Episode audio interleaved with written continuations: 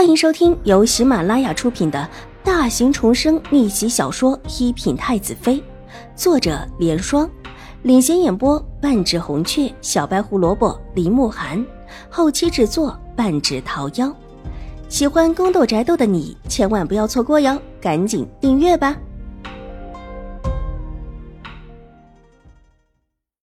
第七百七十二集。呃，那就不打搅少武小姐了。我这里还有些事情也要下山去了。等下次找我的时候，我再来看你。齐天宇站了起来，冲着邵婉如微笑道，仿佛完全不知道之前邵婉如的话根本就是拒绝他的。玉洁，送送齐大公子。邵婉如淡淡的应声，头也不抬。这种随意中透着几分疏冷的样子，让齐天宇很不适。他脸上。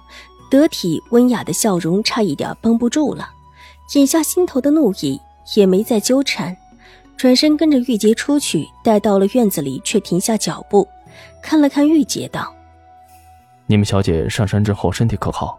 听闻之前在兴国公府受了惊吓。”多谢齐大公子，我们小姐无大碍。他向来是锦衣玉食，山上吃用一切清冷，若是需要什么，可以来找我，我自会为你家小姐准备妥当。齐天宇又殷勤的叮嘱道：“这样子，若是赵人听到了，必然会以为他和邵婉如之间有着什么特殊的关系。”玉洁的脸色冷了下来，伸手往门口虚引了一下。齐大公子还请戒言，我们小姐跟齐大公子并无关系，说是麻烦齐大公子，算什么？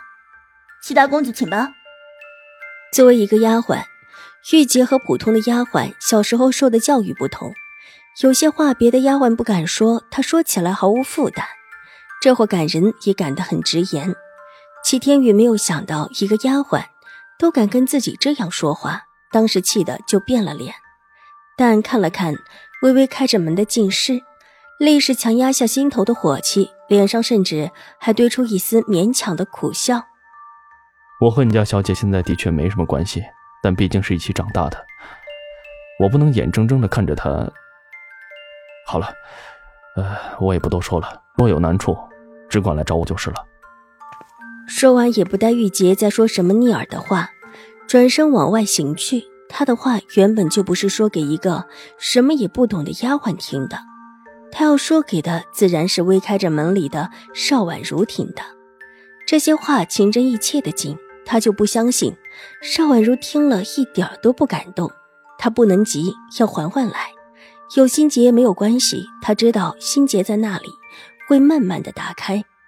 对于这一点，齐天宇很是自信。当初秦氏姐妹对自己都是有意思的，只是当妹妹的还是一个孩子，他不可能对一个孩子有什么想法。但如今却发现，当初的小孩子已经长成了一位娇美的少女。他可以拿捏秦玉茹，自然也可以拿捏邵婉如。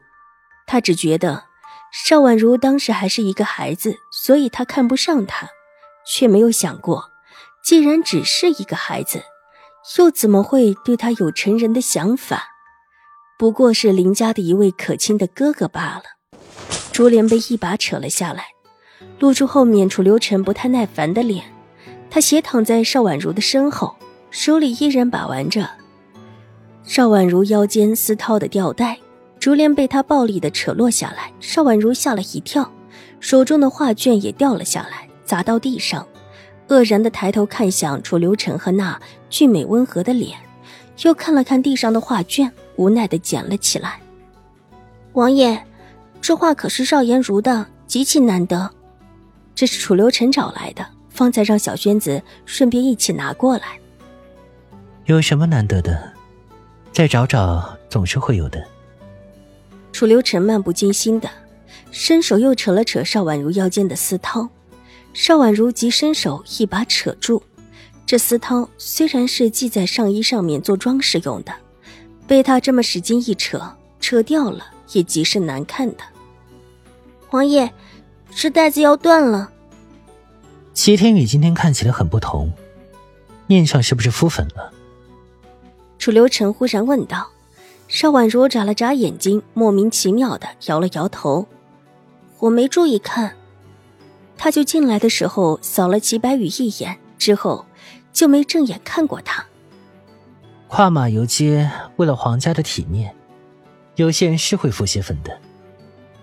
看齐天宇的样子，就知道是敷粉的那种。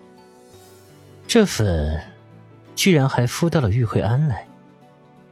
难不成，还想在这玉惠庵里勾搭女尼？楚留臣又扯了扯手中的丝绦，殿下，您可以回去了。若您出来的久了，会被人发现的。邵婉如无奈的道：“走，我们去看一看，他到底有没有福分。”楚留臣站了起来，伸手一把，把邵婉如也拉了过来，拉着她就出了禁室，走到了院门外。小轩子早已经从隐蔽处出来，伸手指了一个方向，笑容得意。他早就料到自家爷不会让这位新任的探花郎这么简单就下山。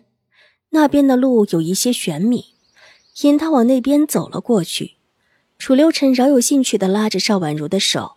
跟着小轩子走了下去，没走多久，就看到前面一色儿的山壁绕了过去。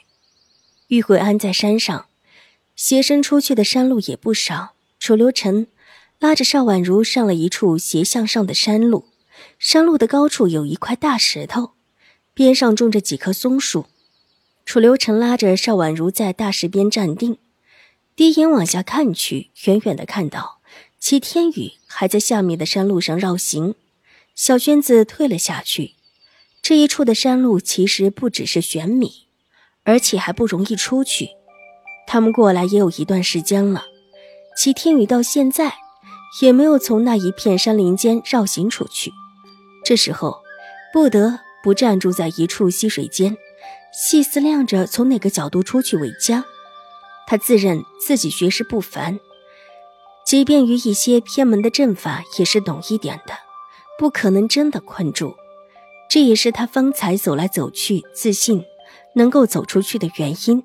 但是这会儿被困了那么久，细思量一番，觉得自己还是不必逞强，退回去就是了。纵然被邵婉如身边的那个叫做玉洁的丫鬟看到了，又如何？心里这么想的，就想回头。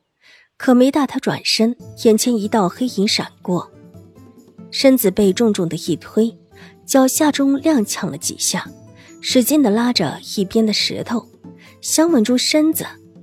哪料想脚底下的石头今年被打湿，上面已经长了一些油滑的苔藓，哪里经得住他这么的重量？扑通一声，重重的摔进了溪水中，然后又连着滑了几下。直接就坐在了水里，溪水不深，清可照人。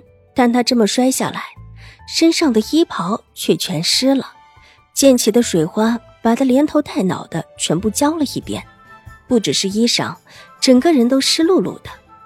邵婉如的脸上不由得露出一丝笑意，她是真心愿意看到齐天宇这种狼狈不堪的样子。本集播讲完毕，下集更精彩，千万不要错过哟！